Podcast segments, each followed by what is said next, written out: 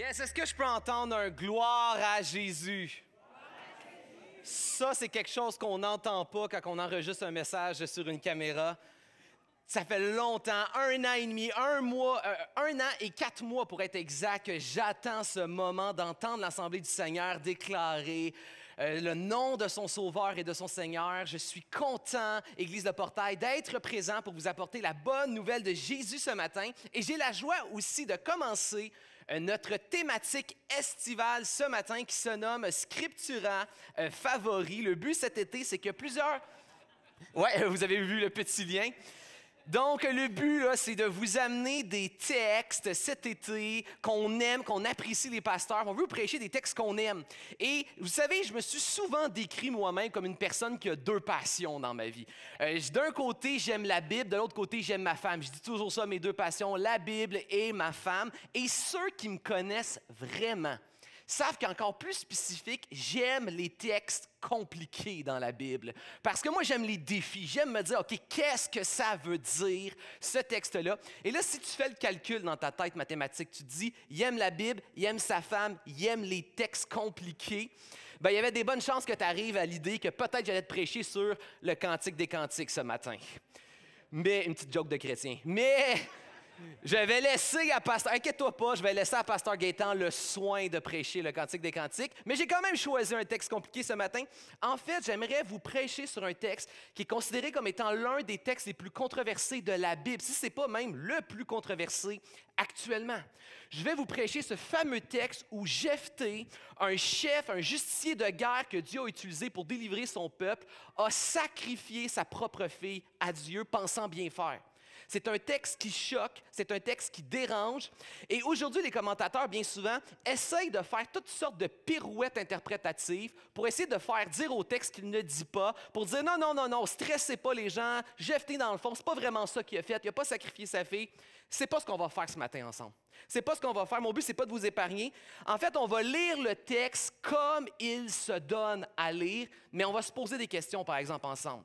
On va poser des questions que j'aime poser au texte biblique. On va se demander pourquoi ce texte si choquant est-il là? Pourquoi Dieu a voulu ce récit dans sa parole? Et ensuite, on va terminer avec une autre question. On va se demander où est la bonne nouvelle de la grâce de Dieu dans ce texte obscur? Où est la bonne nouvelle de Jésus dans ce texte? Est-ce que tu es avec moi, Église de Portail? Yes. Donc, tu peux aller dans ta Bible, si tu veux, euh, te diriger vers dans le livre des juges qui est dans l'Ancien Testament, tout de suite après Josué, au chapitre 10. Et pendant que tu cherches, le titre de mon message ce matin, c'est Ne sois pas un Jephthé. Je ne sais pas si tu as remarqué, mais je fais un peu l'inverse de ce qu'on fait parfois dans des cercles, dans des églises, dans certains cercles évangéliques. On a une tendance à souvent prendre des personnages de la Bible, à les idéaliser puis à dire soit un Gédéon, soit un David. Mais en fait, la Bible, si tu lis attentivement, tu vas te rendre compte que la Bible, elle n'idéalise pas les personnages bibliques. En fait, la Bible, elle est réaliste sur l'état de l'être humain qui est pécheur, corrompu et loin de Dieu par nature. La Bible met l'emphase plutôt sur la grâce de Dieu dans la vie des hommes de Dieu, euh, dans la parole de Dieu et des femmes de Dieu. Elle met plus l'emphase sur sa grâce que sur, en fait, les qualités de ces, de ces personnes-là. Puis quand on dit soit un Gédéon, soit un David, ce qu'on est en train de faire bien souvent, malheureusement, c'est du moralisme. Puis du moralisme, c'est quoi? C'est te dire, voici le standard de Dieu, maintenant tu tapes dans le dos, tu es capable de l'atteindre. Ce qui est faux. L'ensemble de l'Ancien Testament sert à nous montrer que l'être humain, toutes les, les institutions de l'Ancien Testament, tous les héros de l'Ancien Testament n'ont jamais été capables d'atteindre les standards et les critères de Dieu.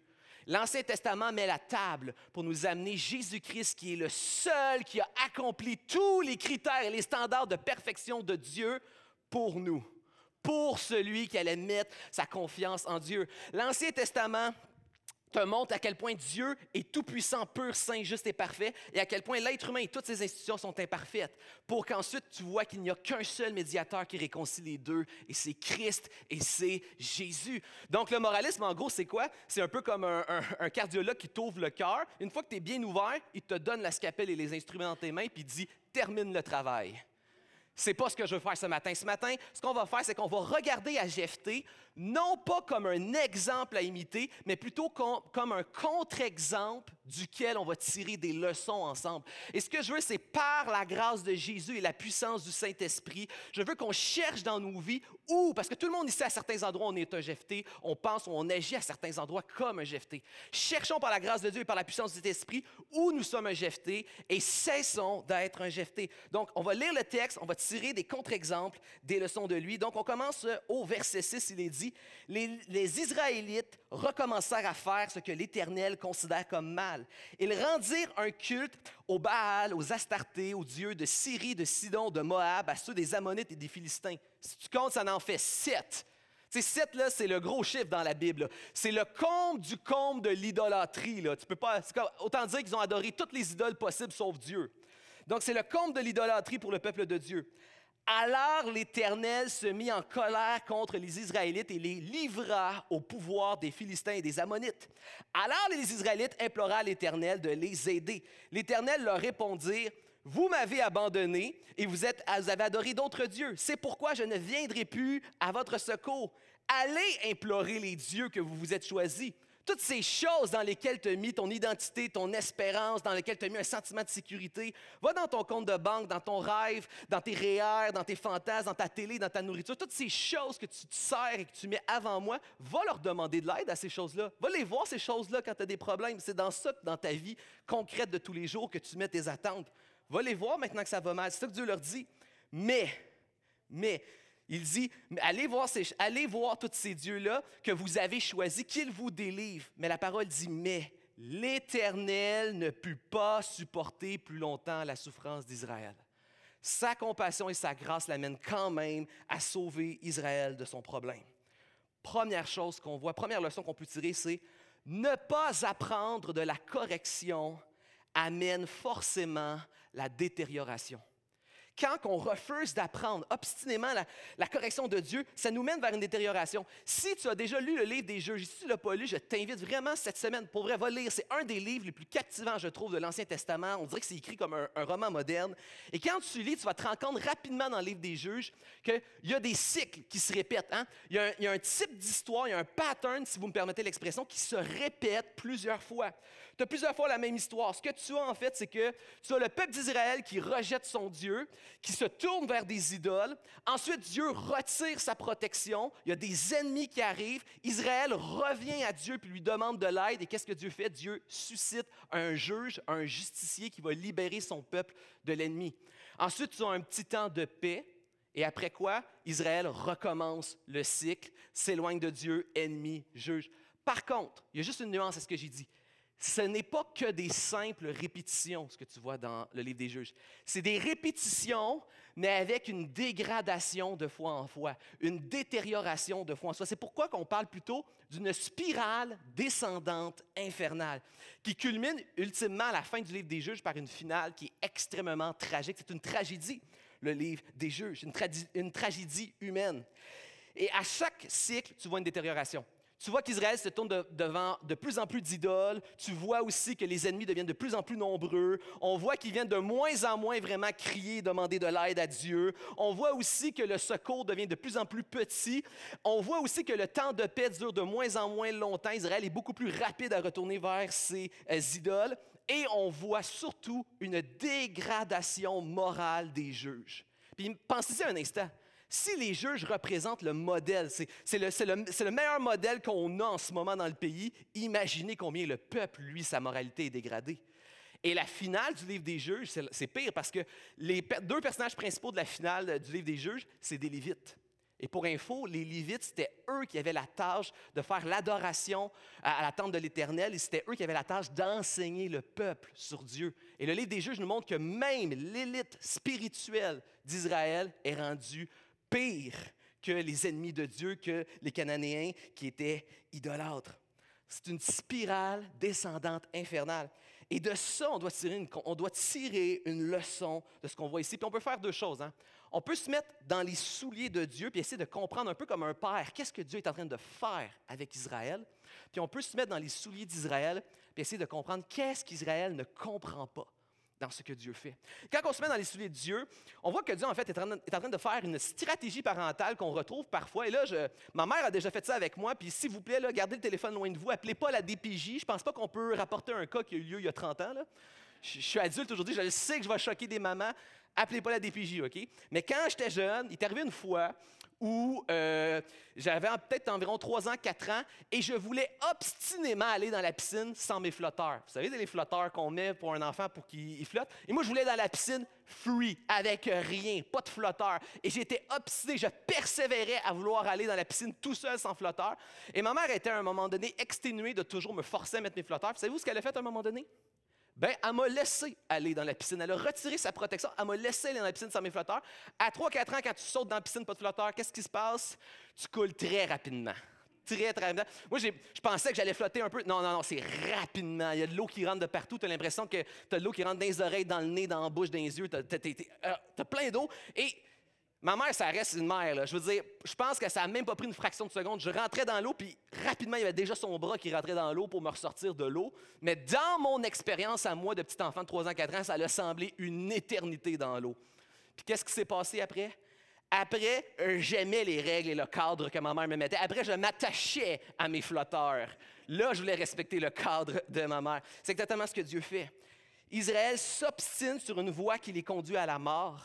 Et Dieu, Dieu va momentanément retirer sa protection pour qu'il apprenne de ses conséquences. C'est exactement ce qu'il fait. Et ça nous amène à réfléchir parfois sur la discipline que Dieu fait sur ses enfants. Un sujet très délicat qu'on n'apprécie pas beaucoup discuter. D'ailleurs, l'Épître aux Hébreux et Jacques en parle de la discipline que Dieu fait comme un père sur ses enfants qu'il aime. Et c'est bien souvent parce qu'on a une mauvaise perspective de la discipline et même aussi des fois de la souffrance. Dans la vie, des fois, on a des événements qui nous arrivent, des situations, des contextes qui viennent nous contrarier dans nos plans. Parfois, il y a des portes qui se ferment, il y a des obstacles qui se lèvent sur notre route et qui nous empêchent d'aller là où on voudrait aller. On vit des moments de difficulté, de souffrance. Des fois, les choses ne marchent pas comme on voudrait qu'elles fonctionnent.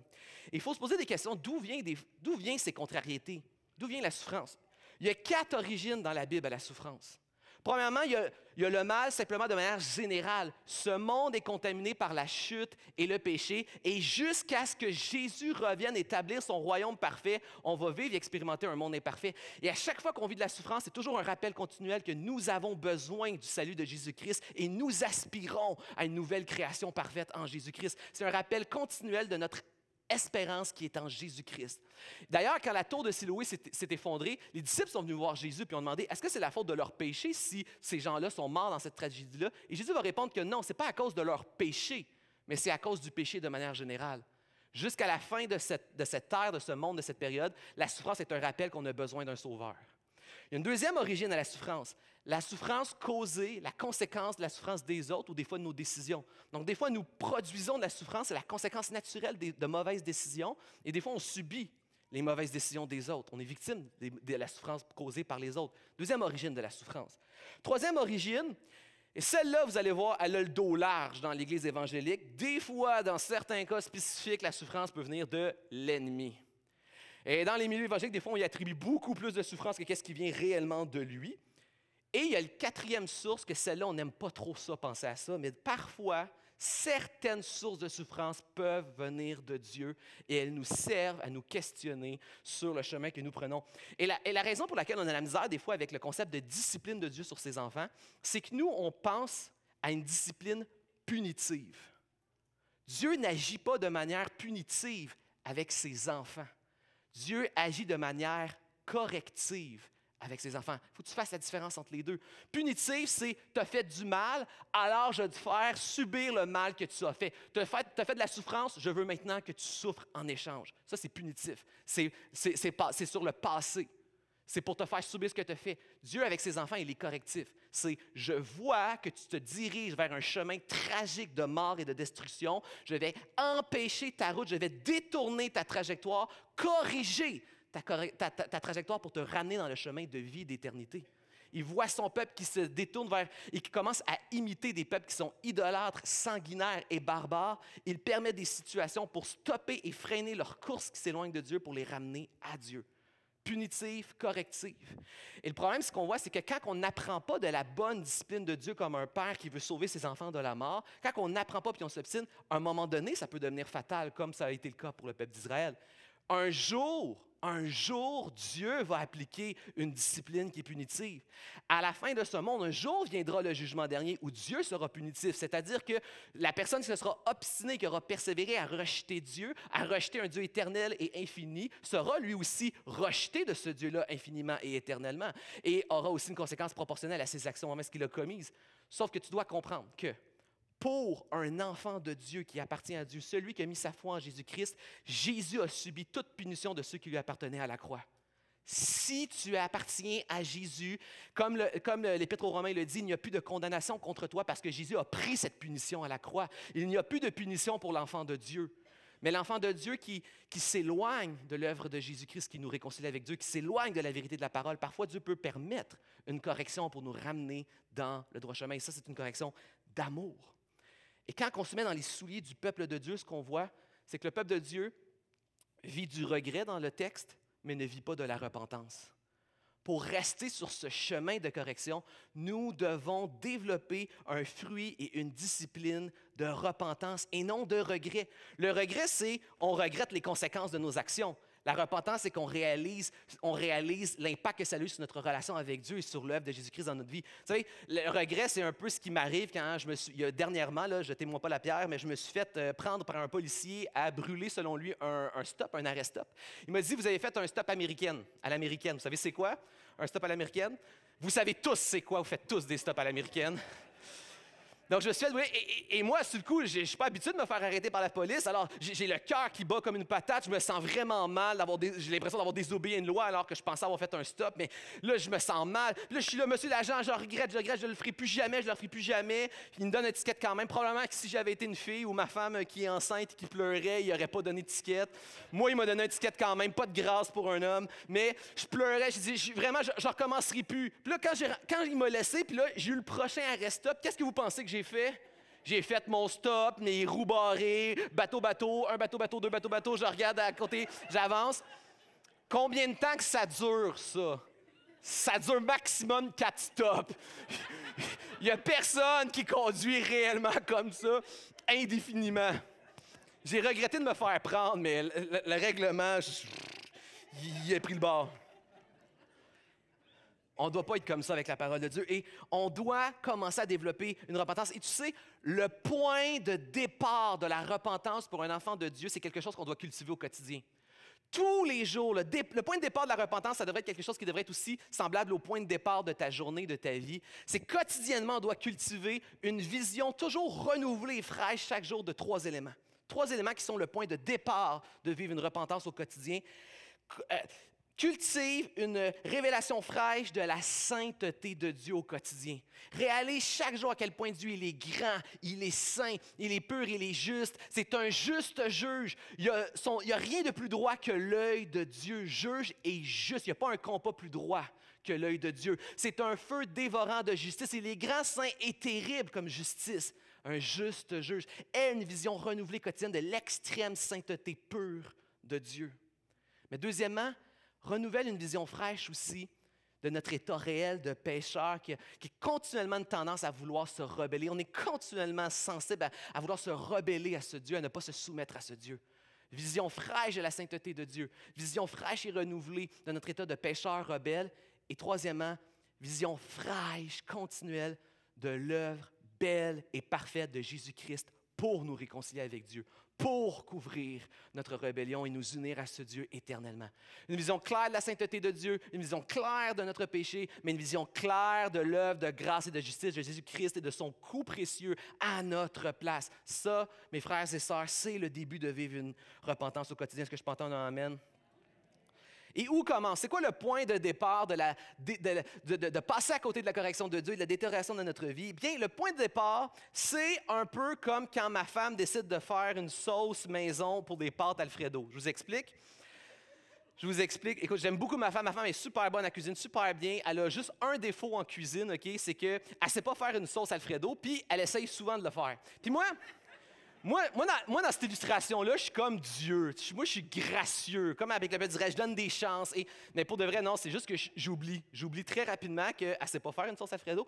Et souvent, elle arrive et elle me dit Hey, ce soir, j'ai envie de faire des pâtes, je vais faire une sauce Alfredo maison. Puis je suis comme ben écoute, si tu as envie de le faire, je ne veux pas te freiner. Quand on cuisine quelque chose, on aime ça, que ça soit quelque chose qu'on a envie de faire, que ça, on est motivé, je veux faire cette recette-là. Fait que moi, je donne toujours carte blanche. Et là, elle fait, et là, quand on arrive le soir, c'est des pâtes dans une espèce d'eau mouillée, translucide, avec des grumeaux des grumeaux de fromage et de farine, ça marche pas, là, c'est pas bon. Là. on se, ça finit avec la pizza. C'est peut-être ça aussi, c'est une façon détournée de, de commander de la pizza. Et, ça marche pas. Et l'affaire, c'est que c'est pas arrivé une fois, c'est pas arrivé deux fois, c'est arrivé un nombre incalculable de fois. Et moi, je fais toujours grâce et je me dis tout le temps, ben, elle, va, comprendre ce qu'elle a fait, qu'elle n'a pas réussi la première fois, puis elle va, le régler la prochaine fois, puis non, elle le règle pas.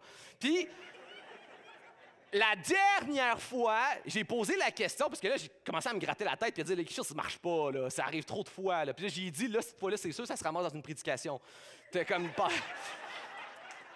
Et là, j'ai dit, là, j'ai dit, j'ai dit à j'ai dit, écoute, chérie, j'ai dit, là, j'aimerais ça regarder la recette avec toi, parce que ça se peut pas que tu rates toujours à la même place. Je vais voir, c'est sûr, il y a une affaire que tu fais pas comme il faut. Et vous savez ce qu'elle m'a répondu? Elle s'y pas de recette! Elle s'obstinait de fois en fois à ignorer la recette. Ben, c'est normal si tu fais ce que tu penses, ça marche pas. Mais le pire, c'est que tu recommences à chaque fois que ça marche pas. Là, on en vient à quelque chose de plus cru, par exemple. Leçon numéro 2, la détérioration commence lorsqu'on ignore la parole de Dieu. C'est là que ça commence, quand on ignore la parole de Dieu. Et le problème du livre des juges, ça commence pas avec Jephthé. Ça commence un juge avant, ça commence avec Gédéon. Ça commence avec Gédéon. Gédéon symbolise le manque de foi dans la parole de Dieu. Là, peut-être que tu n'es pas habitué d'entendre ça. Relis le livre des juges avec, en portant une attention à tous les détails que le narrateur nous dit sur Gédéon. Gédéon n'est pas, encore une fois, idéalisé. Il est caractérisé comme un homme qui manque de foi dans la parole de Dieu. Quand Dieu vient chercher Gédéon, il lui donne la parole qui va délivrer son peuple de l'ennemi. Gédéon se permet d'être cynique et sarcastique avec Dieu. Qui ici, on est ouvertement cynique et, et sarcastique avec la parole de Dieu? On le lit des fois dans le cœur. Gédéon, lui, l'a été de front avec Dieu. Ensuite, Gédéon, alors que Dieu donne sa parole et que sa parole doit être oui et amen, Gédéon met en doute la parole et demande plusieurs reprises un miracle pour prouver la parole de Dieu et il rend le miracle toujours de plus en plus complexe et dans sa grâce, Dieu le fait. Mais Gédéon manque de foi à chaque fois à la parole de Dieu qui devrait simplement être oui et amen. Ensuite, plus loin, Gédéon manque de courage pour accomplir la parole de Dieu. Il va aller détruire un idole qui représente l'idole de la sexualité dans son village. Il va le détruire de nuit et il va se cacher derrière son père de jour. Plus encore, Gédéon va être mystique et ésotérique. Alors que Dieu a donné une parole claire, savez-vous, c'est quand dans le texte, dans le récit de Gédéon, le moment où Gédéon, pour la première fois, il nous dit qu'il croit la parole de Dieu, il était allé écouter une interprétation ésotérique et mystique du rêve d'un membre du peuple ennemi de Dieu. C'est là qu'il a commencé à croire. Après la parole de Dieu, après les miracles de Dieu, avec toute l'armée que Dieu a donnée, c'est après avoir entendu une interprétation mystique et ésotérique du rêve de l'ennemi de Dieu que là, Gédéon commence à croire.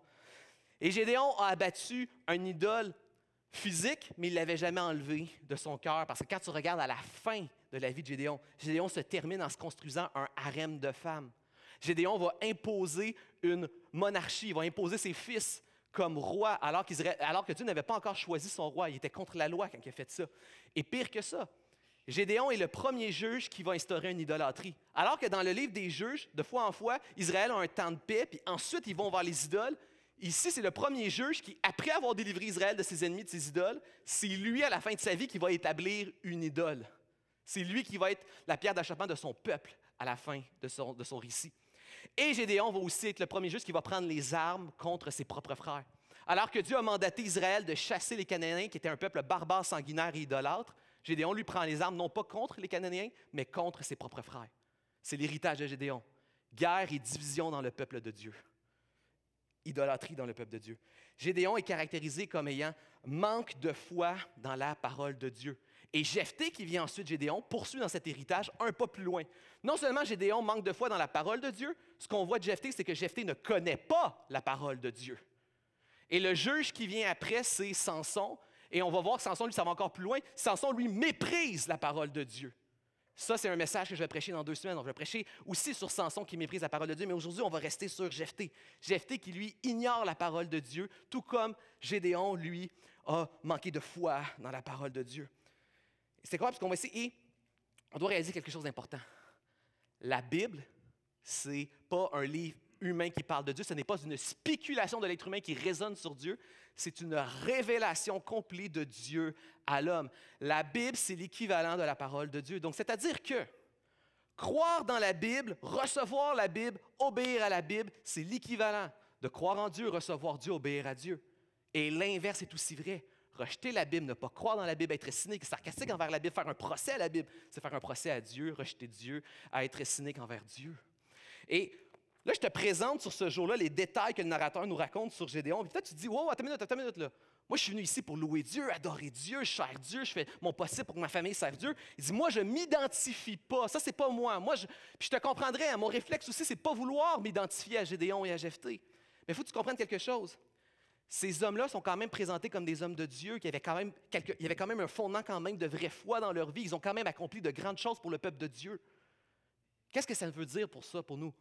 Ça veut dire la même chose que ce matin, nous avons tous l'air d'être des hommes et des femmes de Dieu. On fait notre possible, on vient ici pour louer, adorer Dieu, on fait tout pour que notre famille serve Dieu.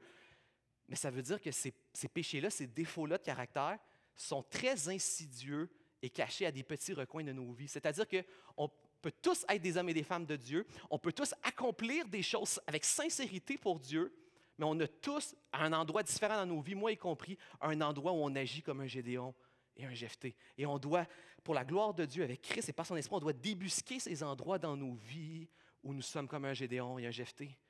Plein d'endroits insidieux où on, manque de foi dans la parole de Dieu, où parfois on est cynique par rapport à la parole de Dieu, parfois on fait un procès d'intention à Dieu, parfois, des fois, on, va être comme, on va comme on préfère garder une forme d'ignorance par rapport à la, parole de Dieu, puis faire les choses comme on veut et imiter comment que le monde agit. Par exemple, euh, prenons le mysticisme de Gédéon, qui préfère le mysticisme à la vérité vraie et emmène de la parole de Dieu. Combien de chrétiens dans un cercle évangélique, des fois, on justifie notre manque d'études et de connaissances et de précision sur ce que la Bible dit sur des sujets par le Saint-Esprit. C'est bio la Bible, j'aime la Bible, je lis la Bible le matin, mais moi, ce que je veux, c'est être rempli du Saint-Esprit puis guidé par lui. mais c'est parce que Jean 14, 26 nous dit que et c'est Jésus qui parle, le Saint-Esprit ne parlera pas de lui-même, il vous rappellera mes paroles pour qu'on puisse les vivre et les appliquer au quotidien. Ça veut dire quoi ça? Ça veut dire que le Saint-Esprit ne va jamais te dire quelque chose qui n'est pas déjà dans la Bible. Ça dit même plus, il ne va même pas te le dire si tu ne l'as pas déjà lu. Il ne peut pas te rappeler quelque chose que tu n'as jamais appris au départ.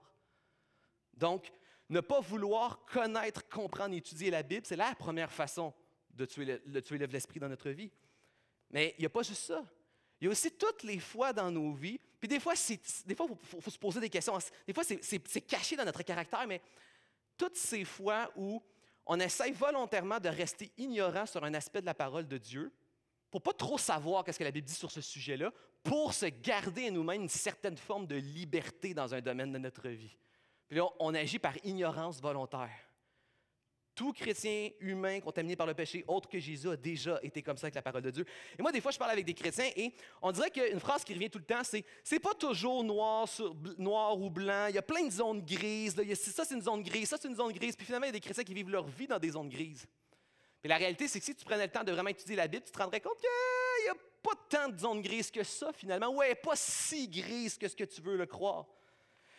À l'heure actuelle, avec tous les efforts qui sont déployés au portail, pour développer une attitude d'amour à la parole de Dieu, de compréhension de la parole de Dieu, toutes les cours qu'on a offerts, toutes les sélections de livres, précisément des livres de qualité qu'on vous précise, toutes les ressources, même les, les écoles bibliques, ou même les ressources gratuites qu'on peut trouver sur Internet. L'ignorance est un choix. Et ce qu'on voit dans la parole de Dieu, dans le récit de Jephthé, c'est que l'ignorance volontaire est un péché. Et un péché qui mène au final à une triste tragédie. On poursuit la lecture les frères de Jephthé viennent le voir et lui dire Viens prendre le commandement de nos troupes pour que nous combattions les Ammonites. Jephthé leur répondit Vous m'avez haï, vous m'avez chassé de chez mon père, comment osez-vous faire appel à moi Soit, répliqua Jephthé, mais si vous me faites combattre pour les Ammonites, que l'Éternel me donne la victoire sur eux, je resterai votre chef. Troisième leçon Ce qui est bon dans ta vie vient de Dieu. Tout ce qui est bon vient de Dieu. Qu'as-tu que tu n'as point reçu? Ici, on a un Jephthé qui nous est montré un peu. Jephthé, c'est un peu un genre de symbole de self-made man, celui qui pense qu'il s'est fait lui-même. C'est ses efforts, son travail, ses investissements, ses études. Jephthé, c'est c'est celui qui pense qu'il s'est construit, que tout ce qui est bon dans sa vie vient de lui, mais ce qu'il ne réalise pas, que c'est c'est comme un enfant dans l'eau. Si le père retire sa main, le bébé se noie. Jephthé, c'est pas construit. Tout ce qui est bon dans sa vie vient de Dieu. Et on voit ici que Jephthé a développé une attitude particulière qui est, il est présenté comme un beau parleur qui sait user habilement de sa langue pour manipuler. À trois reprises dans le récit, on le voit manipuler. Déjà là, on le voit, il essaye de manipuler ses propres frères quand ils sont dans une mauvaise situation pour prendre avantage sur eux. Ensuite, si tu continues la lecture, tu vas voir que Jephthé va manipuler les, ennemis. Il va manipuler les Ammonites. Avant d'aller faire la guerre sur le terrain, Jephthé veut gagner la guerre psychologique. Il va écrire des lettres. C'est un peu, vous le voyez, la guerre psychologique, des fois, c'est presque aussi important que la guerre physique. On le voit avec les Canadiens. Hein?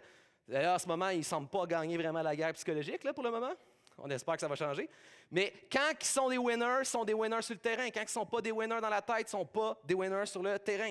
Ici, Jephthé, on voit qu'il va manipuler ses frères, il va manipuler euh, les rois ammonites pour les vaincre sur le terrain mieux. Mais le pire, c'est qu'on le voit ensuite à essayer de manipuler Dieu lui-même.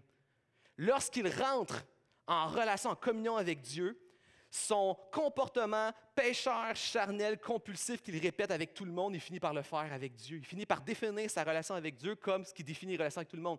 Comment il traite ses amis, comment il traite ses ennemis, c'est comme ça qu'il traite Dieu aussi.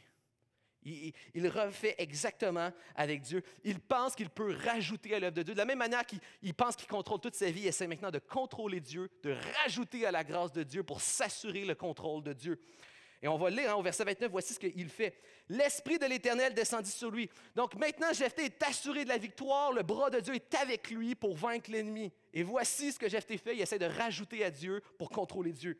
Et Jephthé fit un vœu à l'Éternel, il dit, Vraiment, si tu me donnes la victoire sur les Ammonites, je te consacrerai, je t'offrirai en holocauste, donc en sacrifice, la première personne qui sortira de ma maison pour venir à ma rencontre quand je reviendrai en vainqueur de la bataille contre les Ammonites.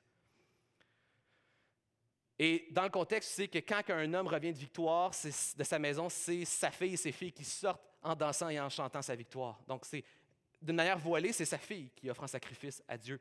Jephthé était mandaté pour aller vaincre les Ammonites qui sont réputés pour sacrifier leurs enfants à des dieux. Et Jephthé le fait en sacrifiant sa fille à Dieu. Jephthé fait un, vœu inconsidéré. Il mélange son comportement pécheur à la manière de voir et d'adorer Dieu. Je ne sais pas si tu as déjà entendu ça. Si tu es chrétien depuis longue date, tu as peut-être déjà lu un récit comme ça où on entend quelque part dans le monde qu'une actrice pornographique a donné sa vie à Dieu, euh, elle se marie, puis là maintenant elle veut faire de la pornographie à la gloire de Dieu en couple marié. Ou peut-être que tu as déjà entendu, moi j'ai, vécu ça, j'ai connu quelqu'un comme ça, peut-être que tu as déjà connu quelqu'un, il donne sa vie à Dieu, bien, cette personne-là passait sa vie à vivre dans les bars, à saouler, tout ça, et maintenant, maintenant il est pour Jésus, mais dans les bars, sous, à se promener en titubant, puis en disant, je vais te parler de Jésus, je vais te parler de Jésus, toi tu ris de Jésus, on va aller dehors, je vais te casser le nez au nom de Jésus. Mais si ces gens, c'est la vie, la seule vie qu'ils ont connue, et qui n'ont pas la parole de Dieu, oui, vrai et amen, pour redéfinir leur façon de voir le monde, de se voir eux-mêmes et de voir Dieu, comment on peut leur reprocher d'agir envers Dieu qu'avec tout ce qu'ils ont connu? Ça, c'est un exemple, une leçon grossière que je viens de vous présenter, mais que parfois nous pouvons tous expérimenter à des moments de nos vies. Est-ce que nous laissons la parole de Dieu être la seule source qui définit notre véritable nature humaine, comment on devrait voir le monde et voir notre relation avec Dieu? Il dit ici, là, ça s'applique tellement, il y a tellement de domaines dans lesquels ça peut s'adapter et s'appliquer à nos vies, que ce soit un détail aussi, simple que tu es jeune, tu, fais des études en sciences humaines à UCAM, tu veux croire en Dieu, tu veux croire à la Bible, mais à chaque fois que tu regardes la Bible, tu as envie de faire un procès à Dieu, tu as, de la misère avec plein de choses dans la Bible et tu es, plus à l'aise avec la culture et la génération actuelle et tu as envie plutôt de faire un procès à Dieu et à sa Bible. Moi, ce que j'ai- j'aimerais te dire, c'est laisse Dieu être Dieu et sa parole être sa parole. Autrement dit, si Dieu est réellement créateur de ce monde, il est le seul standard qui définit ce qui est vrai, ce qui est faux, ce qui est bien, ce qui est mal, ce qui est juste et injuste. Donne, laisse Dieu être Dieu. Accepte que sa Bible, c'est sa parole de Dieu et mets-toi pour un instant du côté de Dieu. Et accepte de regarder ce monde à travers sa Bible et laisse-moi te dire que rapidement, tu vas avoir un inversement. Tout d'un coup, tu vas voir comment que c'est ce monde moderne qui tourne en rond, qui se dirige vers un cul-de-sac, un peu comme la finale du livre des juges, et que ça fait pas de sens, ces arguments de notre société. Et tout d'un coup, ce saint recul critique à l'aide de la Bible a donné envie plutôt de faire un procès à ce monde plutôt qu'à Dieu et à sa parole.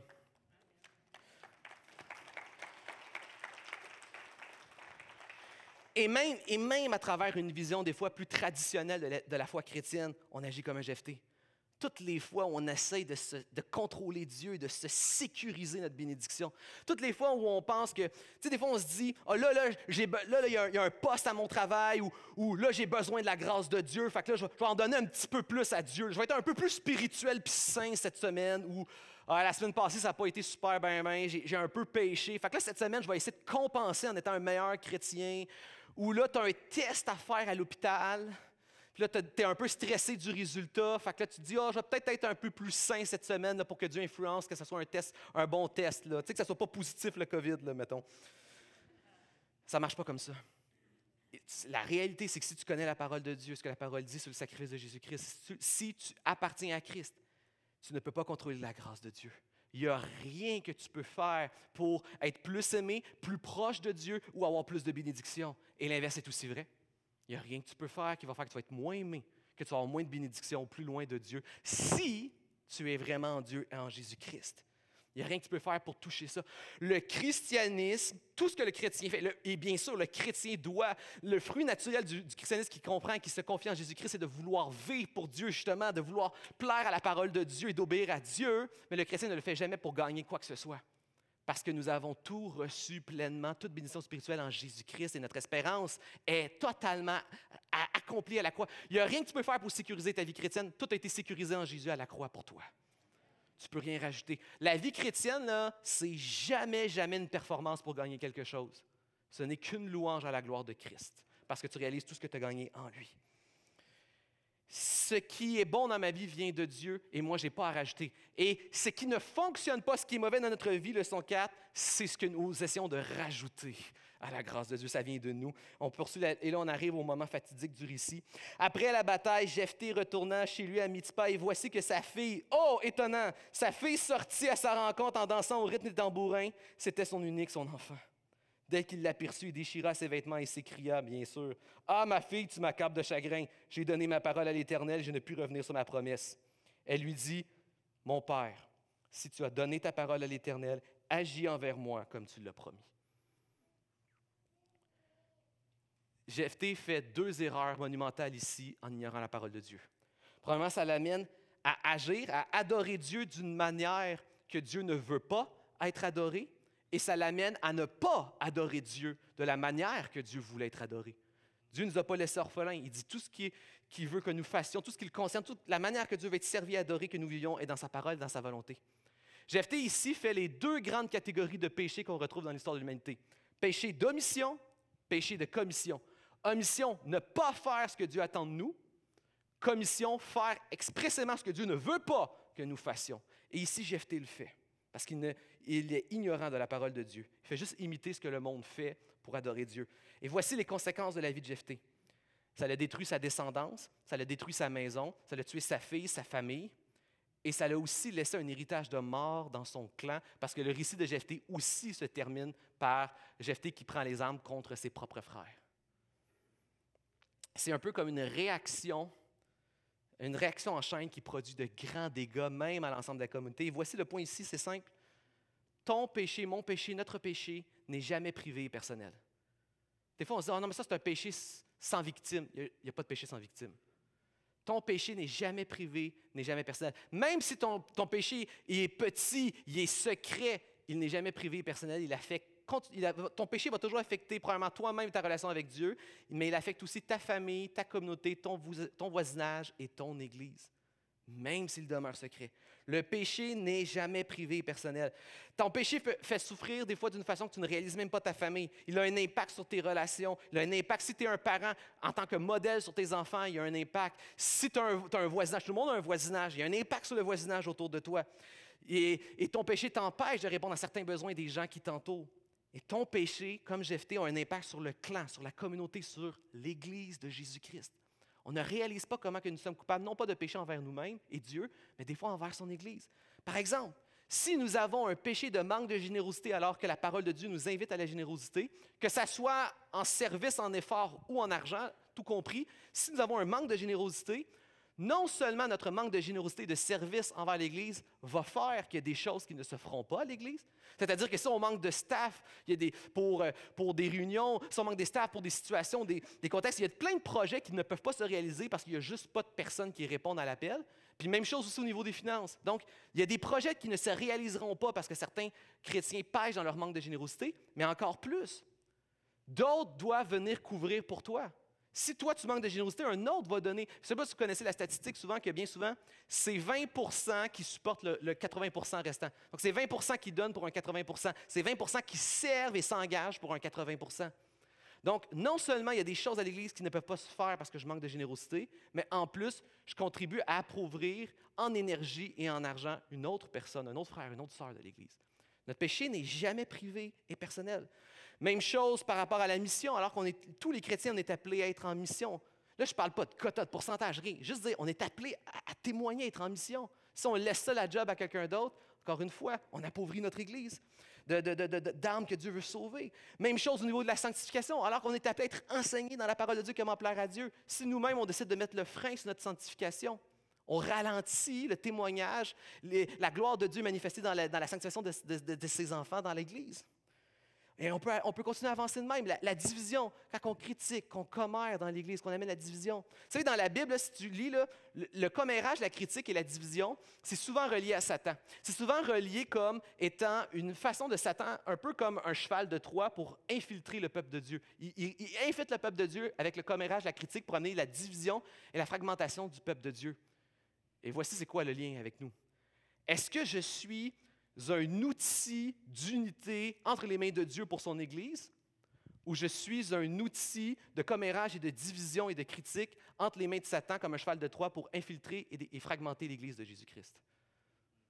Notre péché n'est jamais privé et personnel, il affecte toujours le royaume de Dieu. J'arrive à la fin, j'invite les musiciens à venir me rejoindre et commencer à jouer.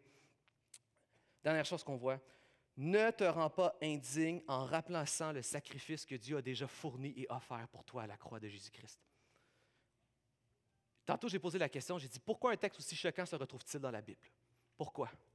Eh bien, quand tu regardes ça de loin, c'est assez, horrible et choquant de dire que quand quelqu'un a une crise cardiaque, une personne est à terre, on va lui donner un gros courant de choc électrique, puis tu te dis, ben là, c'est barbare, tu envoies plein d'électricité à quelqu'un, puis en plus, il ne peut même pas se défendre, il est à terre mais on comprend qu'est-ce qu'on est en train d'essayer de faire. L'électrochoc sert à repartir un cœur qui est mort. Le récit de Jephthé qui sacrifie sa fille à la croix a toujours eu pour but et pour intention d'être choquant. Il a toujours pour but d'être un électrochoc spirituel pour rappeler un peuple qui est en train de persévérer à s'éloigner de Dieu, qui est en train de persévérer à rejeter la vérité de sa parole, qui est en train de persévérer à aller vers des idoles sanglantes et barbares. Le but de ce récit était d'être un électrochoc et de dire Réveille-toi, si tu ne reviens pas à la vérité de la parole de Dieu, tu commences graduellement à te comporter comme un Cananéen, à te, à te comporter comme un ennemi du peuple de Dieu. C'est un électrochoc pour nous réveiller, nous dire que la finalité, la finalité de cette direction-là, est une tragédie. Et j'en viens à la deuxième question que j'ai commencé quand j'ai commencé ce matin. J'ai dit, où est la bonne nouvelle de Jésus dans ce texte? Pour comprendre la bonne nouvelle, il faut bien comprendre la mauvaise nouvelle. La première mauvaise nouvelle, je l'ai dit plusieurs fois, c'est que tout le monde ici, à un endroit ou non dans notre vie, on est un jephté. Tout le monde à un endroit ou à un autre, on agit comme un jephté. Nous avons tous des luttes qui sont différentes et sur des aspects différents avec la parole de Dieu. Tout le monde en lutte. Et c'est normal. Parce que la parole de Dieu, continuellement, elle va cibler les idoles dans notre cœur que nous aimons plus que Dieu. Continuellement, la Bible, elle va attaquer notre chair qui aime ces idoles et continuellement, elle va révéler nos péchés cachés. La Bible révèle nos péchés, cible nos idoles, attaque notre chair. Mais il y a un personnage qu'on ne parle pas beaucoup dans le récit de Jephthé. C'est sa fille. Avez-vous remarqué l'acte de sa fille? Jephthé n'a pas sacrifié sa fille contre sa propre volonté. Au contraire, on a une image incroyable d'une fille qui dit, qui vient humblement et dans le silence couvrir la faute de son père stupide et indigne. On a une jeune fille qui paye le péché d'ignorance de son père et elle le fait volontairement. Le, seul héros dans, ce récit-là, quand je le lis, pour moi, je vois, c'est la fille de Jephthé. Jephthé ne méritait pas. Moi, si j'avais été la fille de Jephthé, j'aurais pris mes jambes à mon cou puis je me serais sauvé. Il ne mérite pas d'être mon père. Puis je ne vais pas le laisser me sacrifier. Mais elle le fait pour couvrir la faute de son père qui en est totalement indigne. Nous sommes totalement indignes d'un sacrifice aussi beau, aussi pur et volontaire pour couvrir notre péché, de rejeter continuellement Dieu dans notre vie, puis d'être rebelle, puis de ne pas trop vouloir tant que ça connaître et obéir à sa parole. Et malgré tout, c'est le Fils de Dieu qui est venu mourir à la croix pour couvrir notre péché, notre indignité. Et comme la Bible dit, alors qu'on était son ennemi, il est mort pour nous. Il est mort pour nous. Il n'a pas attendu qu'on veuille de lui. Il l'a fait même quand on était son ennemi, qu'on le rejetait dans notre vie. C'est pourquoi Paul va dire, vivez maintenant d'une manière digne de la bonne nouvelle de Jésus. Vivez maintenant, maintenant que tu réalises que tu étais indigne du sacrifice du Fils de Dieu. Maintenant, prends-en conscience et vis d'une manière digne d'un sacrifice aussi beau et aussi glorieux que Jésus-Christ. Il a déjà fourni le sacrifice. Jephthé aurait dû connaître le récit d'Abraham, où Dieu a retenu la main d'Abraham pour sacrifier Isaac, et Dieu a dit, je vais moi-même fournir le sacrifice. Moi-même, je vais venir être le sacrifice qui réconcilie l'homme avec Dieu. Aucun enfant ne sera sacrifié, c'est moi qui va venir me sacrifier. Et continuellement dans notre vie, notre, tendance est de remplacer le sacrifice de Christ, alors que Christ est mort pour nous. Si on, continue à remplacer Christ comme Jephthé, c'est notre famille qu'on va sacrifier, c'est notre Église qu'on va sacrifier, c'est notre vie, notre santé, santé de corps émotionnel, spirituel qu'on va sacrifier sur un autel, alors que Dieu a déjà fourni pleinement un sacrifice en Christ. Frères et sœurs, vivons maintenant d'une manière, d'une manière digne du sacrifice de Jésus-Christ. Recevons dès à présent pleinement le sacrifice de Jésus à notre place. Cessons de le remplacer par toutes sortes d'idoles qui n'arrivent pas à la cheville. Réalisons que oui, nous, étions indignes de ce sacrifice, mais désirons aujourd'hui devenir dignes de ce sacrifice en chérissant sa parole, en recevant sa parole et en obéissant à sa parole. Frères et sœurs, levons-nous et adorons notre Dieu.